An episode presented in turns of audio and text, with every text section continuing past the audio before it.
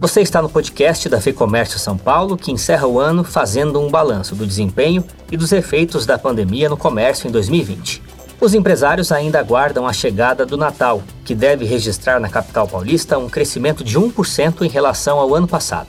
Mas mesmo com essa elevação, de acordo com a FEComércio, o total de vendas em 2020 deve cair 2% em todo o país. Alguns setores, por outro lado, apresentam um crescimento acelerado. Quem analisa esses resultados é o assessor econômico Fábio Pina.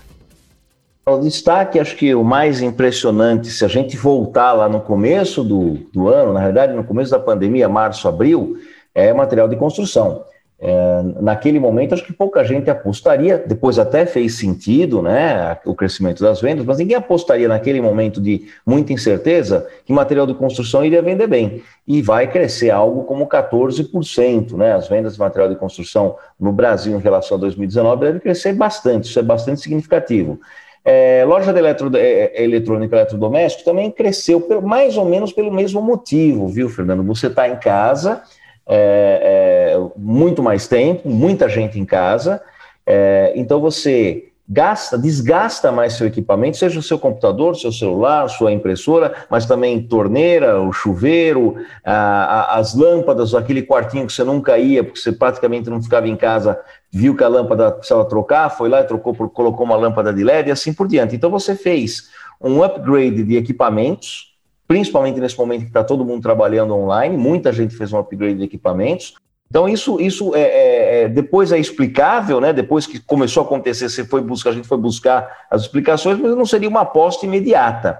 Além do que, também parte daquelas pessoas, mesmo as que não têm o, o, não, não receberam o auxílio emergencial, que estão em casa, não foram em restaurantes, não foram viajar esse ano com a família. Então há uma poupança dessas pessoas que permitiu esse consumo. Se a gente, então esses são dois destaques que eu acho importantes. Supermercados para mim era óbvio que ia crescer. Você dá um auxílio emergencial para pessoas que infelizmente nem condição de comprar a alimentação adequada ao longo do ano, né, com a sua renda, podem, é claro que elas iam para os supermercados. Isso para mim era evidente. Somando tudo isso, a gente vai ter, ainda assim, um resultado, um desempenho ruim, né, um desempenho negativo de 2%, uma queda de 2%, mas que sem o auxílio emergencial, quando a gente coloca o tamanho do auxílio emergencial na conta, é, seria uma queda de 11%. Então, esses acho que seriam os, os principais destaques. Eu também, Fernando, destacaria é, vestuário, aí como lado negativo, né?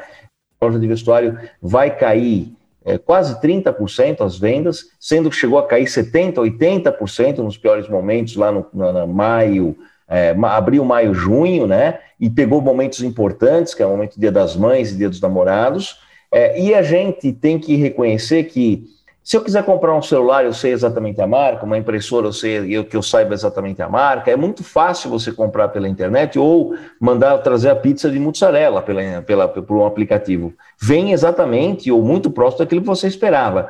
Com roupa, salvo tênis eventualmente, é um pouco mais, mais difícil, né? As pessoas gostam de experimentar, gostam de saber se cai bem, os tamanhos não são exatamente padronizados, a gente não sabe também o nosso tamanho o tempo todo, porque a gente muda, né? É, é natural isso. É, e esse segmento, infelizmente, não foi bem. Pra, para além disso, só para terminar essa primeira, é, é, essa primeira geral sobre o que aconteceu no ano, para além disso, as pessoas não saindo de casa também não desgastaram roupa. Elas passaram a gastar, a, a, a, a exigir muito mais os equipamentos de casa, os abajur, a luz, o chuveiro, a torneira, e muito menos o seu vestuário. Então também não tinha porquê ficar comprando roupa. Né? Então é difícil comprar roupa online, não é uma, ainda não é uma coisa muito corriqueira, e também não há necessidade, ou as pessoas não perceberam essa necessidade. Então, esse é o quadro geral, acho que, dos destaques, Fernando. São desempenhos completamente assimétricos, né? Loja de material de construção crescendo 14%, vestuário fechando o ano caindo 28%. O Natal tem condição de reverter é, um pouco esse número do setor de vestuário, já que é um, um setor tradicionalmente que performa bem em dezembro? Uh, reverter não, mas é, é, sem o Natal seria uma, uma tragédia sem, sem fim para essas, para essas empresas.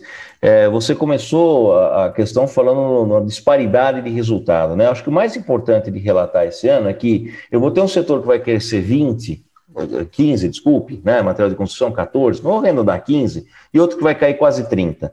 Dá 45 pontos de dispersão. Em anos normais, essa dispersão é 5, 10 pontos, né? Entre o melhor setor que cresce 0 a 2, o, o melhor setor que cresce 10, 12 e o pior setor que cresce 0 a 2, né?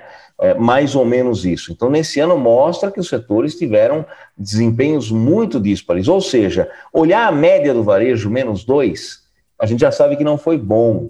Mas isso não é, não é, não, não dá nem para começar a contar a história do que aconteceu, né? Se você entrevistar duas pessoas, uma for dona de uma lojinha de material de construção e outra de uma lojinha é, de roupa perto da sua casa, você vai ver que o ânimo está completamente diferente, né? Então não dá para dizer que esse menos dois expressa o que aconteceu no varejo. Voltando para a sua questão sobre o Natal, é, a, gente tem que lembrar que o Natal é, uma, é um momento, o mês de dezembro é um momento do ano em que o varejo vende 30% a mais do que a média do ano.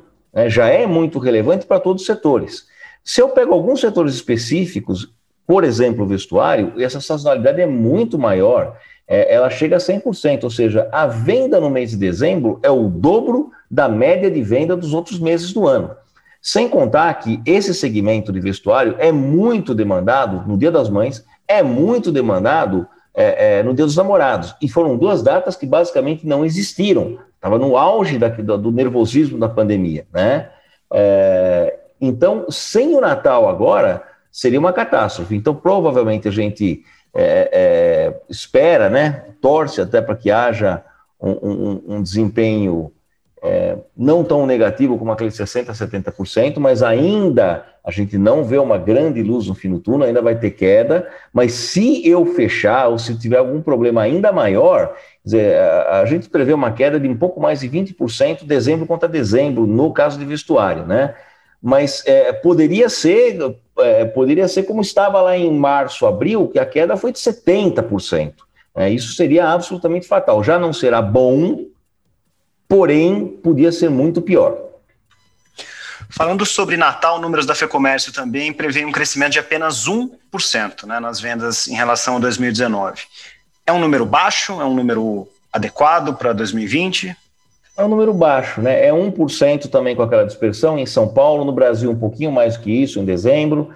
Se eu tirar o auxílio emergencial, nós estamos falando de uma queda de 3 a 5% Natal contra Natal, né? Então é importante lembrar que existe é, é, um, uma quantidade de recursos na economia que não vai existir em janeiro, fevereiro e março. Então, esse desempenho do Natal, ele, além dele ser fraco, né, diante da crise, né, diante pior, diante de quatro ou cinco anos que o Brasil já não cresce muito, né? A crise vem é, desde o governo anterior, a gente estava começando a respirar em 2019, e infelizmente se abateu sobre o Brasil, sobre o mundo, né, uma pandemia que prejudicou bastante a economia, é, mas mais importante que isso é lembrar que em janeiro, provavelmente, a gente começa a ter, sentir efeitos da retirada de várias medidas que foram importantíssimas, é, é acertadas e importantíssimas que o governo federal adotou, como o, o, o auxílio emergencial, a gente pode discutir a magnitude, mas ele acertou em cheio as pessoas que precisavam. Muito pouca gente de outras faixas de renda elevada acabaram recebendo, é um dano colateral muito pequeno perto do benefício. Talvez tenha sido exagerado naquele momento dos 600 reais, não exagerado porque as pessoas não mereçam, tá? Mas exagerado porque talvez fosse preferível eu expandir por mais tempo esse auxílio com um valor menor desde o começo. Bom, é, é, independentemente disso, foi importante é, e ele não estará presente a partir do ano que vem. A, além disso, também suspensão de folha de pagamento, que fez com que algumas empresas conseguissem respirar, não teriam condição de pagar a folha de pagamento, as demissões seriam muito maiores, elas não teriam condição, Fernando, nem de arcar com os custos de demissão, eu acredito, naquele momento, né? Então, muitas medidas importantes para que não houvesse o caos foram acertadas, elas não estarão presentes. Então, a gente espera que, gradativamente, a retomada da economia compense pelo menos uma parte é, do fim dessas medidas. A gente não sabe exatamente qual é a, como sobrepesar uma e outra, né? Mas é, é, a economia está voltando, como a gente vê, tem um, um desempenho de, positivo de Natal em São Paulo, no Brasil também, em relação ao ano passado, muito pequeno, mas lembrar que, a, além de pequeno, janeiro, fevereiro e março, a gente pode ter um cenário um pouco diferente, que eu não ouso aqui antecipar qual é exatamente, está tudo, ainda tem muito mais incerteza do que certeza, mas para mim, a, a probabilidade de a gente ter um momento adiante é, é, é mais complicado é, me parece óbvio. Olhando ainda a, a, a, economia de uma forma mais ampla, dá para esperar um ano de ajuste, de reforma? Você acha que, que o ano de 2021 abre esse precedente? Eu acho que a gente não tem outra opção, né? E eu espero que é, o Congresso, o governo, entrem em sintonia, porque o país é um só. A gente sabe que, e é, é salutar que a, as, as, medidas de, que saem lá do Executivo, né?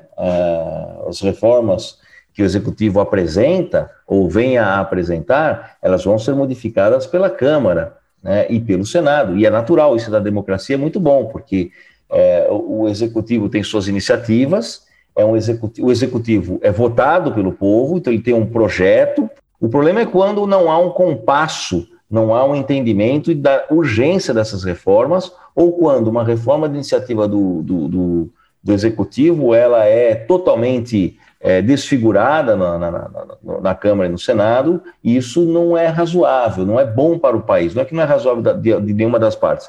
É bom que é, já saiam medidas e reformas propostas do Executivo que sejam razoavelmente palatáveis, também não adianta a gente fazer reformas que sejam impossíveis politicamente, ou propor essas reformas, e que o Congresso entenda e tenha a sensibilidade de fazer os ajustes necessários, não mais do que isso uh, o entendimento entre o executivo e o, e o, legislativo nesse caso é muito importante. Né? Quanto, maior, quanto melhor for esse entendimento, mais rápido e melhores serão as reformas aqui, aprovadas.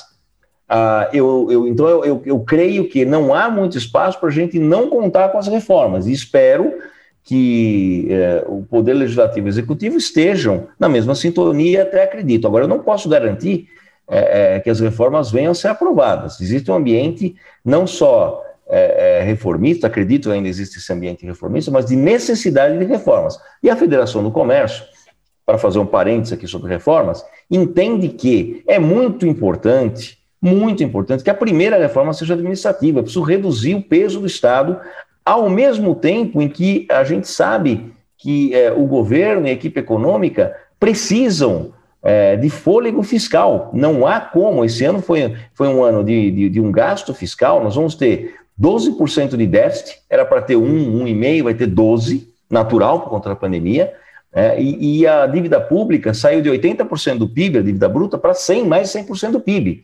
Então não há espaço fiscal para continuar é, é, gastando mais do que arrecada. Então, mais do que nunca, é necessário PEC emergencial, é necessário um ajuste administrativo e reduzir é, não só o tamanho do Estado, o que puder é, no curto prazo, mas também mostrar que lá para frente esse Estado vai ficar menor, para depois propor uma reforma tributária. Nesse momento, o que a gente acredita é que o máximo que dá para fazer é uma simplificação tributária, que já seria muito bom. Uma reforma tributária, como a gente vem ouvindo, é, soa aumento de carga tributária, o que é absolutamente indesejado é, indesejável num ano é, que vai ser bastante apertado como o ano que vem.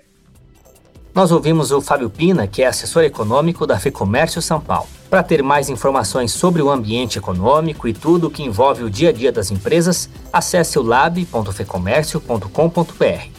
Lá você encontra cartilhas, e-books, vídeos e muitos outros materiais para ajudar a sua empresa nesse momento de retomada. O link está aqui na descrição.